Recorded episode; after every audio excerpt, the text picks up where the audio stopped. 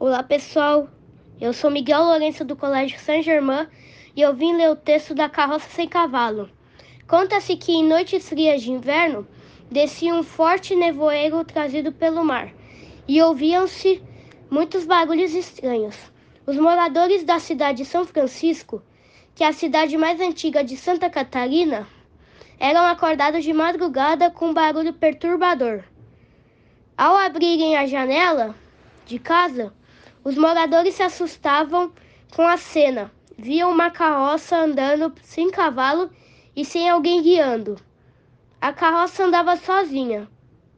Nela havia objetos barulhentos, como panelas e bules, inclusive alguns objetos amarrados do lado de fora. O medo dominou a pequena cidade.